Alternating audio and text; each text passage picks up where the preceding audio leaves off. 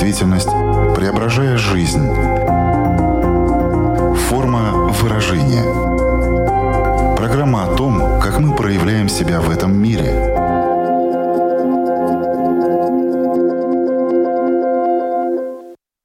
Здравствуйте! Меня зовут Александра Плотникова. В эфире Латвийского радио 4 программа «Форма выражения». Приветствую вас также, если мы встретились с вами на одной из крупнейших платформ подкастов. Признаюсь, я никогда ранее не слышала о том, что мы сегодня будем обсуждать. Именно в той формулировке, в которой это прозвучало, и очень меня заинтересовало, потому что с этим знаком, скорее всего, каждый из нас. Каждый из нас в некоторых ситуациях пытался не просто скрывать, не показывать, прятать свои подлинные переживания, но и замещать их другими – Почему так происходит? Почему эти чувства называются рэкетными? Чем они могут нам навредить? Поговорим об этом с экспертом программы. Знакомьтесь, доктор психологических наук, психолог, психотерапевт Олеся Михайлова. Здравствуйте. Здравствуйте. Форма выражения. Теория рэкетных чувств. Так звучит тема нашей программы. Я дала очень лаконичное определение, что под такими чувствами подразумевается. Поэтому прежде чем мы начнем их детально изучать, я хочу попросить вас рассказать больше о том, что же они из себя представляют. Рэкетные чувства. Это какие чувства и почему они рэкетные? Ну, видимо, я бы хотела тут добавить э, пару строк э, предисловия. Эм, дело в том, что когда мы с вами разговаривали в предварительной нашей э, встрече, да, мы обсудили темы, которые могли бы быть интересны. Вы предложили тему чувств. Как я вам сказала, для меня она давно очень понятная, и, в общем-то, мне, мне, естественно, есть что по этому поводу сказать. Э, по каждому из них. Но для меня чувства имеют э, строго практическое значение, потому что я с ними ежедневно, я сильно практикующий терапевт, сильно Э, с полной загруженностью и э, практически сейчас невозможностью встать в расписание э, ко мне, да, как клиенту. То есть я имею с этим дело ежедневно, потому что, в общем-то, терапевтический процесс и терапевтический альянс на чувствах и строится. Но в данном случае, почему я упомянула слово рэкетное, это те же самые чувства. Оно относится, скажем так, это определение к области определенной модальности психотерапии, то есть это из транзактного анализа пришло пришло. И как каждое направление науки, там, я не знаю, ответвление науки, и как каждое ответвление психотерапии, у каждого есть свой язык и своя философия. А, так вот, транзактный анализ, который занимается, в общем-то, в первую очередь взаимодействием между людьми, он много чем занимается, но, в общем-то, с учетом, что а, транзакция — это единица общения, взаимодействия, вот, то здесь идет речь о тех чувствах, которые возникают у нас в процессе этого взаимодействия, и они возникают, например, в процессе э, взросления, развития человека. Да? И эти чувства занимают совсем не то место. То есть, э, ладно, если мы что-то испытываем и это осознаем. Потому что рэкетные чувства очень часто бывают неосознаваемые. Ну, собственно, вот э, термин пришел оттуда, но это примерно как э, знакомый нам рэкет э, из 90-х, если кто их помнит. И это очень хорошо. Вот, это когда там ларечки, ларечки, ларечки, ты зарабатываешь что-то, пытаешься, ты индивидуальный предприниматель. А тут приходит человек, ну, допустим, в малиновом пиджаке или в спортивном костюме и говорит, так, это мое. А, рэкетные чувства — это вот те самые, которые занимают пространство, предназначенное совсем для других чувств. А, соответственно, как э, человек, работающий в том числе, потому что у меня несколько модальностей психотерапии, в которых я работаю, ну так получилось, ибо образований много. В рамках транзактного анализа я должна их э, обнаружить и показать, условно говоря, э, как в фильме «Собачье сердце», кто на ком стоял. Да? Так вот, эм, какое чувство замещает то, которое должно быть, и что мы вообще делаем в процессе взаимодействия, общения, да? почему у нас возникает именно это это. Ну и самое главное про рэкетные чувства сказать, в их э, набор входят два таких самых неприятных для человека в точке, так сказать, проживания, переживания — это стыд и вина. Сам принцип рэкетных чувств теперь понятен, и особенно, конечно, хорошо иллюстрирует этот пример, который касается 90-х годов, потому что многие, я полагаю, все таки действительно помнят, как это было. Но тем не менее, когда ты это переносишь как не специалист, простой обыватель на сферу чувств, то тут хочется еще услышать какие-то конкретные примеры, как это происходит на практике. Значит, смотрите, э, отцы-основатели транзактного анализа, те, кто в его рамках э, писали свои э, научные статьи и работы, они, описывая рэкетные чувства, наверное, описывают их примерно как в той притче про слепых, которые описывали слона, да, когда один потрогал ухо слона и сказал, что это похоже на теплую простыню, другой потрогал ногу слона, сказал, что это похоже на колонну, там третий хобот, да, и сказал, что это похоже на шланг. Вот примерно то же самое, но я поэтому скажу, что за определение вообще этого есть. Э, одно из самых э, старых определений, которые еще отец-основатель транзактного анализа Берн да, предложил, это было чувство, используемое для манипуляции и эксплуатации других. Иногда это осознаваемо, иногда неосознаваемо. Берну во взаимодействии еще с одним его коллегой Штайнером, он говорит, что это чувства, которые проживаются как расплата в играх и являются причиной, по которой эти игры играются. Игры такие, знаете, всем знакомые, просто мы, возможно, никогда не осознавали, что это игра. Ну, например, э, игра в жертву, да, посмотрите, как я старалась, посмотрите, как я устала ради вас, там, Золушка такая, да. Э, или игра «Деревянная нога». Вам хорошо, а я вот не могу, у меня вот это посмотри, что ты сделал со мной. Ну, в общем, вот такие замечательные игры. И они ради этого и затеваются. Да? Например, игра «Золушка», когда э, мать э, обслуживает всю семью и говорит, вот э, вы тут опять наследили, прошли, э, и э, я все время с тряпкой вас тут обслуживаю, да? возникает вопрос, а почему она не идет э, куда-то работать и как-то себя реализовывать? А потому что у нее есть э, вот свой бонус и своя выгода. Да? Пока она обслуживает, ей не надо вроде бы как реализовывать реализовываться, потому что именно в реализации кроется очень много страхов. И, собственно, она затевает эту игру а, ради того, чтобы получить вот и злость, и, и обиду, да. Вот это, кстати, рэкетные чувства, которые сопровождают эту игру, да, потому что э, иначе э, ей не оправдать, да, свое сидение дома, а оказывается, она вот всем нужная, она всем обеспечивает э, уют и комфорт, а вот ее не ценит, она такая бедная несчастная. Ну и то, с чем я имею дело больше всего, да, определение рэкетных чувств, это чувство чувства, которые замещают подавленные или запрещенные чувства вне контекста здесь и сейчас, да, то есть ты, ты не должен как будто бы этого чувствовать, но ты их это чувствуешь. И вот здесь уже то, о чем вы меня просили, примеры. Вот смотрите, растет ребенок, в семье. И в какой-то момент э, делает он недовольное лицо, что он э, недоволен или у него что-то не получается, куксится в общем. На что мама ему говорит, так, а ну-ка убери это все выражение со своего лица, то есть чем ты опять недоволен, что опять не так, говорит ему мама.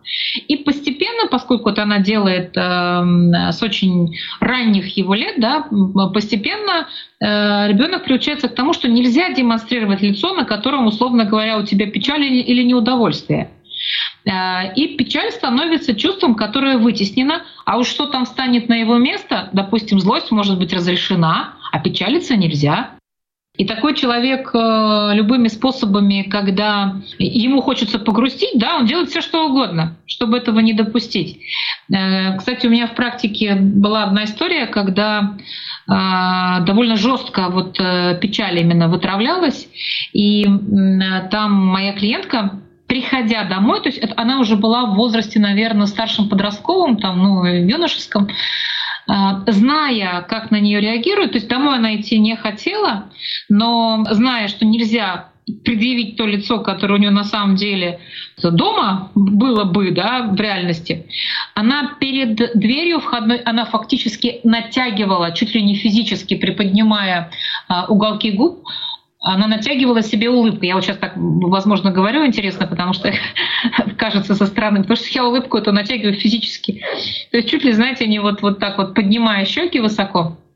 Потому что ее надо было фактически прибить, приколотить.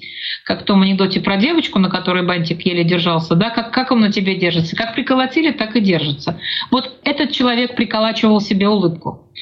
Печаль реже вытесняется, и вытесняется в тех случаях, когда родители не уверены в своей родительской роли и в том, как они ее реализуют. А вот злость вытесняется очень часто. И тогда мы получаем запрет на злость. А что на место злости придет, это будет рэкетное чувство. То есть по-разному, да, может прийти, например, страх. Таким образом, почти все чувства могут быть настоящими, ну или говоря языком транзактного анализа, аутентичными. Потому что мы имеем право испытывать злость, мы имеем право испытывать страх, мы имеем право испытывать радость, там, гнев, печаль. И эти чувства помогают решать проблемы и решать ситуацию. Но если они запрещены, то они тогда перестают быть функциональными, а на их место встают другие. Причем фактически почти любое из чувств может быть как э, настоящим, аутентичным, так и э, рэкетным. Да? То есть когда оно пришло на место ему не принадлежащее у тебя образовалось какое-то рэкетное чувство вместо подлинного чувства. Ты с этим и живешь всю жизнь, или, например, ты знаешь, что с родителями здесь это рэкетное чувство у тебя вылезет, и оно будет э, главенствовать в отношениях, да, например, с мамой, которая не хочет, чтобы ты злился, и ты натягиваешь эту улыбку. А потом в другое место ты пойдешь, где тебе можно злиться, и ты будешь вести себя по-другому. То есть как это происходит? Смотрите, поскольку это происходит довольно рано, и тут еще история такая, они ведь не обязательно должны как-то проговариваться, то есть очень часто вполне достаточно невербальной реакции, то есть просто посмотрел родитель, да, или там вздохнул тяжело, или еще что-то. Это очень э, ранняя история, и она действительно распространяется на все сферы жизни. Другой вопрос, что окружающие люди могут дать нам понять, что это не обязательно так. То есть, когда другой это делает, ну, противоположное, да, и прямо выражает свои чувства, мы на него смотрим огромными глазами и думаем, а что так можно было, да? То есть через какое-то время окружающая жизнь, окружающие нас люди дают нам понять, что можно было и по-другому. И дальше уже зависит от человека. Будет ли он пробовать э, применить новую модель поведения, то есть насколько он осознан, насколько он осознает, что э, у него это проблема. Потому что, понимаете, они как таковые, вот эта злость, она никуда не делась, которая запрещено, да, и на ее место стало что-то другое. Психоаналитики или все последователи психоаналитического направления сказали бы, что они вытеснены из сознательного в бессознательное да, но они хотят быть в контакте с нами.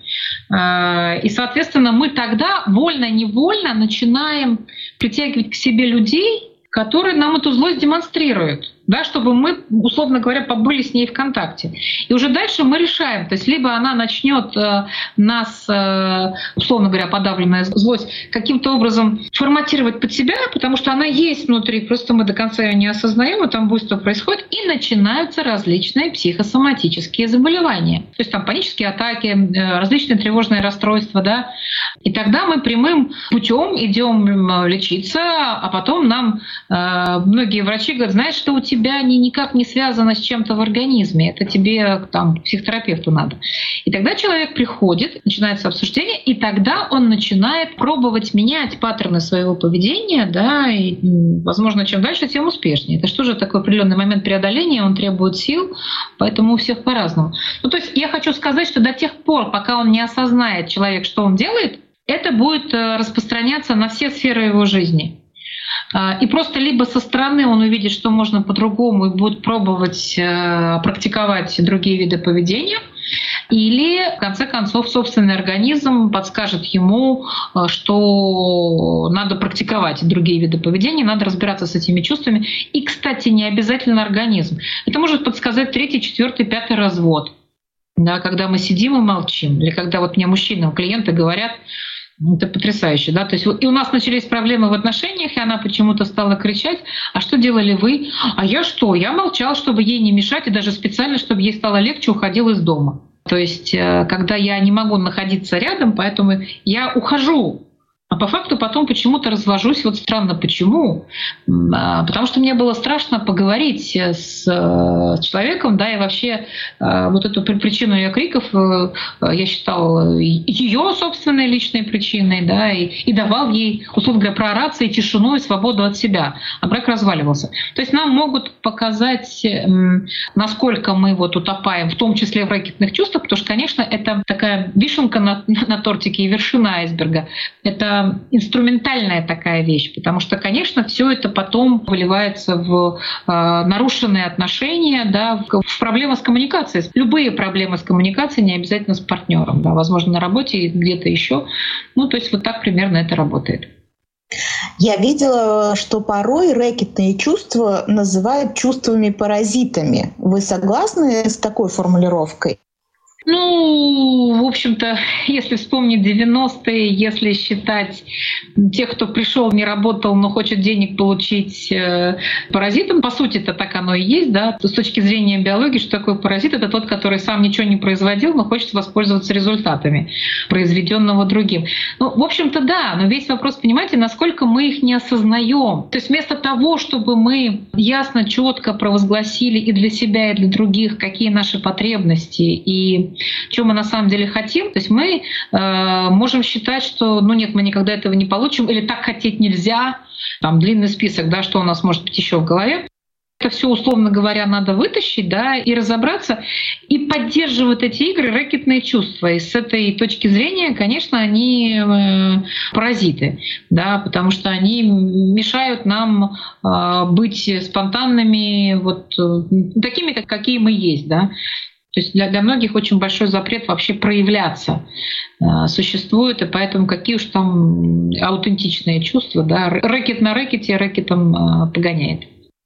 Вот слушают нас сейчас люди и думают, э, как бы мне самому понять, э, есть ли во мне какие-то рэкетные чувства, есть ли какая-то такая самодиагностика, или все-таки это настолько трудно, что лучше обратиться к специалисту? 99,9% случаев, конечно, есть. Насчет э, терапии, ну, она существенно облегчает э, жизнь людей. Ну, просто понимаете, к нам приходят в основном с симптомами. А симптомы могут быть какие? Много ем, да, не могу остановиться, то есть эмоциональное переедание. На эмоциональной почве да, то есть мы заедаем что-то, кто что, кто скуку, кто э, отрицательные чувства, да, кто усталость. Это могут быть симптомы конкретно каких-то заболеваний, да, которые психосоматические. Вот тогда мы приходим. Поэтому, если бы это было легко самоди... совсем легко самодиагностировать, да, то, возможно, бы потребности такой не было, и мы бы не заходили так далеко э, в их реализацию, да, в этих ракетных чувствах. Вообще надо начать с рекомендации, наверное, развивать свой словарь эмоций. А дальше есть такое колесо эмоций Роберта Плутчика. Кстати, про него есть и в YouTube некоторые видео, а, можно посмотреть, послушать. Колесо выглядит довольно интересно. Это такая, знаете, картинка цветка да, с э, лепестками, которые расходятся. И я бы сказала, что они и раздваиваются, и расстраиваются, да, потому что там э, из, из каждого вытекает, э, можно посмотреть, какое чувство с чем соединившись, дает какое другое некое новое чувство. Ну вот у нас там есть базовые некие эмоции, которые нам нужны для выживания. В центре аффекты, потом идут чувства, потом идут такие мини-ощущения. Вот можно прямо по этому колесу идти и смотреть, что, когда у меня проявляется в каких ситуациях, в каких ситуациях выраженность эмоций ярче. То есть ты не мог справиться. То есть вот аффект — это резкая реакция, которая нужна для того, чтобы совершить прыжок, откуда-то, чтобы себя спасти, или наоборот резкая реакция, э, ну той же радости, да, почти эйфории потому что тебе очень хорошо в этой точке. И потом мы стремимся эту реакцию повторить. Ну, то есть я бы посоветовала взять вот этот вот тренажер, посмотреть и поискать, когда у меня что проявляется, в каких ситуациях и насколько оно ярко выражено. Это и будет способствовать расширению словаря эмоционального нашего и понимания, что когда с нами происходит, в каком моменте. Где опаснее всего не понимать про свои эмоции, это ну, тема воспитания детей, и это тема взаимоотношений со своим телом. Потому что когда мы не ощущаем этих эмоций, или когда на их место встают рэкетные, ну да, мы потому и не ощущаем потому что они очень далеко далеко спрятаны.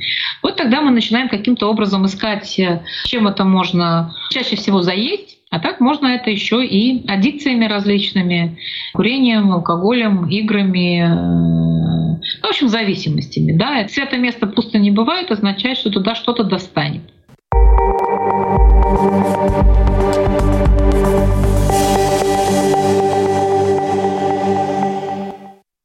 Напомню, что в эфире Латвийского радио 4 программа «Форма выражения». С нами сегодня психолог, психотерапевт Олеся Михайлова. Мы разбираемся в рэкетных чувствах, уже поговорили о том, что они из себя представляют, привели несколько примеров. Также наш эксперт обозначила, что в них плохого, каким негативным последствиям это может привести. Мы уже затронули вопрос того, что можно с ними делать. От них, в принципе, можно избавиться, или это некорректный глагол. В данном случае, когда мы говорим про рэкетные чувства, там, может быть, правильнее говорить, что их надо осознать и тогда их как-то проводить во свояси. То есть вот что с ними делать? Ну да, я не приветствую слова типа избавиться и бороться, потому что, ну, в случае бороться, я говорю, знаете, победителей нет, потому что ты же борешься сам с собой, то есть одновременно и победители, и проигравший, да. А, а избавиться тоже как-то, свято место-то пусто не бывает, и даже в случае, если мы работаем с зависимостями различными, да, допустим, с теми же пищевыми, есть такое волшебное понятие, как трансфер, то есть перенос аддикции. Нельзя ее выкинуть, прям вот взял и избавился. Вот вчера еще был в зависимости, да, а сегодня вот взял и избавился, обычно что-то приходит. И нам как раз надо на этапах выздоровления помочь человеку, ну, хотя бы сначала заменить. Ну, то есть, условно говоря, ты заменяешь свою там аддикцию, а, связанную с соцсетями и мобильными телефонами, да, на там, знаю, спорт каждый день, да. Поэтому слово «избавиться» мне не, не очень нравится. Но вот слово осознавать ее и вследствие этого а, контролировать и изменять свое поведение уже более симпатичное. А, кстати, насчет того, что делается со старым отжившим психики человека, да, старым паттерном, который уже ну, не работает.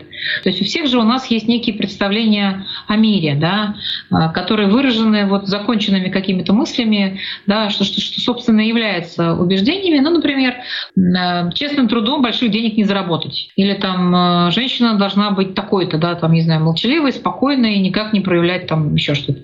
Э, там происходит пересмотр убеждений, в первую очередь мы ищем ограничивающие нас убеждения, ну вот, которые нам, э, в общем-то, жить э, мешают так, как мы хотим. А потом, когда мы их рассмотрели, когда мы поняли, откуда это все, да, сам механизм, когда мы поняли, в каких э, моментах он запускается и так далее, а потом эти убеждения, вот мы их сдаем в музей. Мы, если что, можем вернуться посмотреть, да, вот интересно, вот так вот у меня было, ну надо же. Но самое главное, это слово, которое сейчас сейчас э, используется э, во всех почти новых направлениях психотерапии, так называемая психотерапия третьей волны. Вот. Это слово осознанность. Например, в диалектико-бихевиоральной терапии, которая как продолжение когнитивно-поведенческой, вот, там тоже постоянно говорят, будь осознанным, будь осознанным. В каждом моменте времени понимай, что ты делаешь, почему ты делаешь и зачем ты это делаешь. Да? Крепко стой на ногах и так далее. То есть э, будь в моменте. Вот как-то так. Но вот в детстве мы, конечно, еще не настолько осознанные, в отличие от наших родителей, которые играют очень большую роль именно в создании вот этих рэкетных чувств. Давайте воспользуемся моментом и, может быть, более четко проговорим, как было бы хорошо с точки зрения родителя действовать для того, чтобы этот запрет не возникал. И чтобы уже во взрослую жизнь ребенок уходил ну, с открытым сердцем, с подлинными чувствами. У меня одна из коллег говорит, так, надо выдавать лицензию на право быть родителем. То есть это я сейчас реагирую на то, что вы говорите, ну ребенок-то в детстве еще неосознанный, в отличие от родителей. Вот это была бы идеальная ситуация, если бы родители были осознанные, а так ведь нет. Да, то есть то, что мы стали родителями, совершенно не означает, что мы, а, в общем-то, молодцы и сами разбираемся во всех этих чувствах. То есть это же не означает, что мы специально, условно говоря, ребенку это вот создаем такие неудобства, да. Это означает, что мы просто не в курсе. Поэтому самое лучшее что родитель может сделать для себя, курс психотерапии пройти или действительно заняться вот э, развитием сферы своих чувств, да, и пониманием, что там и как там. Потому что пока родитель сам их не осознает, как он передаст это ребенку. Дальше это происходит примерно так ну, событие некое, да, тут ребенок с родителями вернулся из зоопарка, там ребенку там года три, допустим. После долгого дня и все такое прочее. Вдруг он начинает плакать, хныкать, капризничать, в общем, э, а при этом напоминаю, в общем-то и родитель уставший, он же его сопровождал, э, не мне рассказывать, как иногда утомляет долгий летний день да, с, с палящим солнцем, а вот ты выгуливал в это время детей. Да, я как мать троих детей и бабушка троих внуков очень хорошо понимаю, как это. И дети довольно-таки истощают тоже, получается, скажем так, родительскую энергию, потому что они же каждый момент пытаются прикоснуться, потрогать, спросить, там надо миллион этих решать вопросов. Ну так вот, ребенок начинает так себя вести, и мама подходит, она же старшая, и она ему говорит, я все понимаю, ты устал, я тоже устала, да, мы все устали. То есть она называет чувства, она объясняет почему. Она говорит, что это нормально, потому что она сознается в том, что у нее так же. И она говорит, что в этом случае, что мы можем сделать? Мы сейчас с тобой э, примем ванную там или сходим по душик, да, чтобы это все смыть. Ты поспишь, и тебе станет легче. Самое смешное, что ребенок успокаивается еще в моменте, пока она это говорит. Потому что ему назвали его э, чувства, его ощущения и сказали, что оно законное, легитимное. То есть э, не серии так, а что это такое? Я тебя выгуливал, старался, а ты тут мне вот демонстрируешь такую истерику, да, там. Вот. То есть примерно так. Скажите, пожалуйста, а вот э, если нам повезло, попались нам такие осознанные родители, научили нас э, распознавать свои чувства, эмоции, называть их, применять все это очень правильно на практике. Когда ты взрослеешь, вступаешь в отношения, может ли быть так, что если в детстве у тебя на чувства какие-то не, не было этого запрета, то в отношениях они возникают? Или в принципе, ну вы ранее немножко это обозначили, что ты даже не выберешь такого партнера, или все-таки можешь попасться в эту ловушку, и, например, запрета в детстве на злость у тебя не было, но твой партнер в отношениях этот запрет э, ну, создаст? Смотрите, мы тут вступаем на огромную территорию и на, на довольно зыбкую почву, потому что здесь сложно ответить однозначно. Знаете почему? Мы же сейчас не затрагиваем огромное количество личностных расстройств. То есть, смотрите, это мы ведем речь, условно говоря, о нормированной личности, у которой как бы реакции в норме. А ведь есть определенным образом организованный, скажем, мозг, э, который склонен к алекситимии. Алекситимия — это часто на врожденной основе, иногда на реже на приобретенной, вообще не умение распознавать свои чувства. Да, то есть я уже не говорю о том, что э, помимо вот этого, да, э, еще есть различные варианты воспитания, когда получается пограничный тип личности. Тот тоже, ну, например, сейчас объясню, когда пограничный тип формируется, это когда ребенок приходит к одному из, ну, из ранних кризисов развития, вот в три года, да, когда он должен, это этап так называемой сепарации индивидуации, да, когда ребенок понимает, вот я, вот другие, да, и что у них тоже может быть э, э, другая жизнь, да, например, если там в два года он страшно рыдал, да, что мама уходит на работу и как так, ведь весь мир-то вертится вокруг него, то в три года он должен как бы это понять, ну и вообще понять, что вот есть отдельно я, отдельно другие и все такое прочее.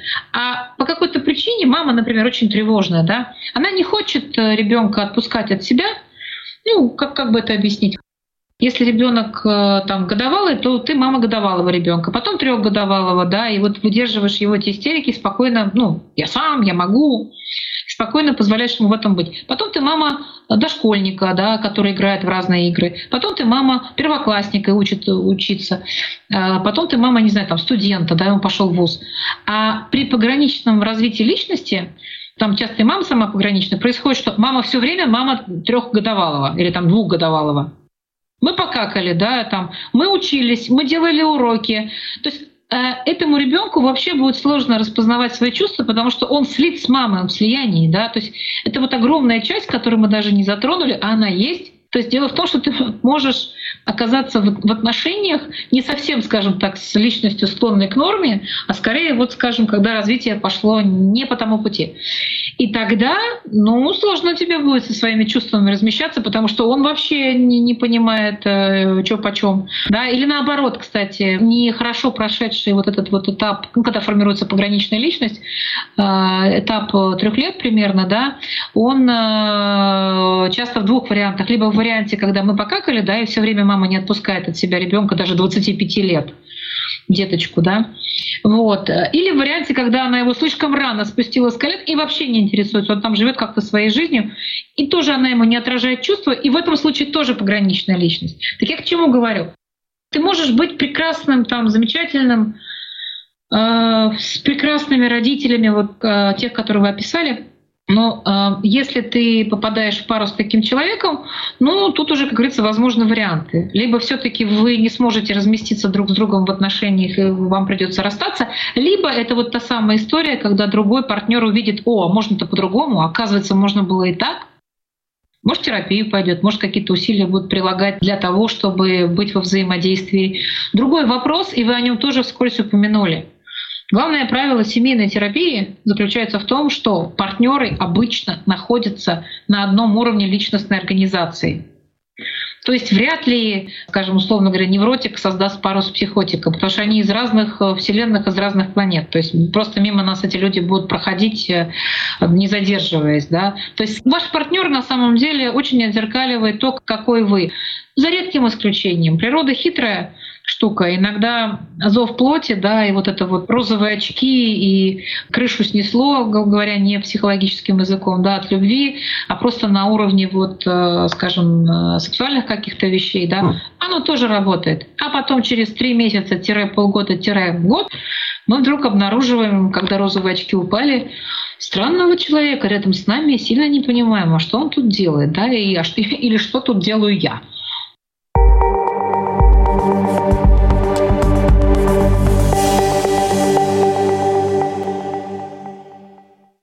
Порой наш разум включается чуть позже, чем наше тело. Наше тело уже начинает реагировать на какие-то события, которые происходят в нашей жизни. Вот один из примеров вы приводили, когда мы начинаем, например, чрезмерно что-то есть. То есть это такие сигналы, которые нам посылает тело. Их можно поймать э, по чрезмерности, то есть э, если что-то происходит чрезмерно, на это стоит обратить внимание и тогда остановиться и подумать, например, почему я уже в 20 раз открываю дверцу холодильника и хочу что-то съесть есть. Как эта схема работает? То есть сначала ты, может быть, даже не сразу заметишь этот сигнал, но потом его надо расшифровать. Чрезмерность, да, один из симптомов, а другой тебе могут сказать, что, слушай, ты что-то часто стал вот то-то и то-то делать. Опять же, дискомфорт какой-то в теле, да, ты можешь ощущать э, в какой-то момент. Ну, в общем, тут сложно сказать, все очень индивидуально в каждом конкретном случае, но все равно либо ты сам понимаешь в сравнении с собой вчерашним, что вчера я так не делал. Ну, вчера я условно я говорю вчера, да, ну, в прошедшие, скажем, дни. Вот. Либо тебе люди возвращают, что что-то ты там вот, э, что-то изменилось у тебя как-то по-другому. Ну, то есть э, вообще э, лю- к любым сигналам, которые нам подает наше тело, надо быть очень внимательным. И, кстати говоря, не, не могу не, не удержаться. Она в рамках другого направления, эта книга написана. Но она прекрасная. Прекраснее ее я за последние, скажем, годы издания не знаю, потому что она полезна и для всех. Бессер Вандер Колк. «Тело помнит все». Тем, кто хочет э, побольше понять э, о сигналах, которые нам посылаются, вот всех направляю к этой книге. Я думаю, что на этом мы можем сегодня поставить точку в нашей беседе. Конечно, любой, э, кто хочет прочитать э, эту книгу э, или вот «Колесо эмоций», опять-таки, да, познакомиться, там есть возможность поставить запятую и продолжить уже самостоятельно что-то делать. Ну и плюс ко всему, конечно, очень важна и нужна в некоторых случаях поддержка профессионала, специалиста. Напомню, что сегодня вместе с нами была доктор психологических наук, психолог, психотерапевт Олеся Михайлова. Большое вам спасибо за этот разговор и, может быть, резюмируя все то, что мы сегодня обсуждали, вы хотели бы еще в конце что-то подчеркнуть, выделить или просто пожелать слушателям? Пожелать я, наверное, бы хотела следующее. Будьте внимательны ко всему, что с вами происходит. А, да будет э, самым важным человеком для вас именно вот тот человек, который, которым вы и являетесь. Да? Поточнее пробуйте формулировать свои желания, опять-таки опираясь на тело, потому что оно идет от нашего «хочу». И э, старайтесь располагаться в этом мире так, чтобы было комфортно вам и окружающим. замечательное пожелание. Присоединяюсь. Говорю вам еще раз большое спасибо, Олеся, за то, что нашли возможность с нами сегодня пообщаться. Пожалуйста. Всего доброго.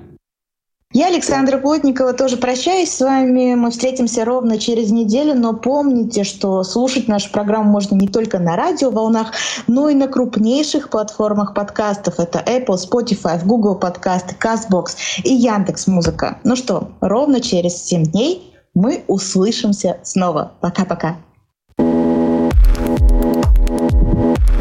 Отражая время, изображая действительность, преображая жизнь.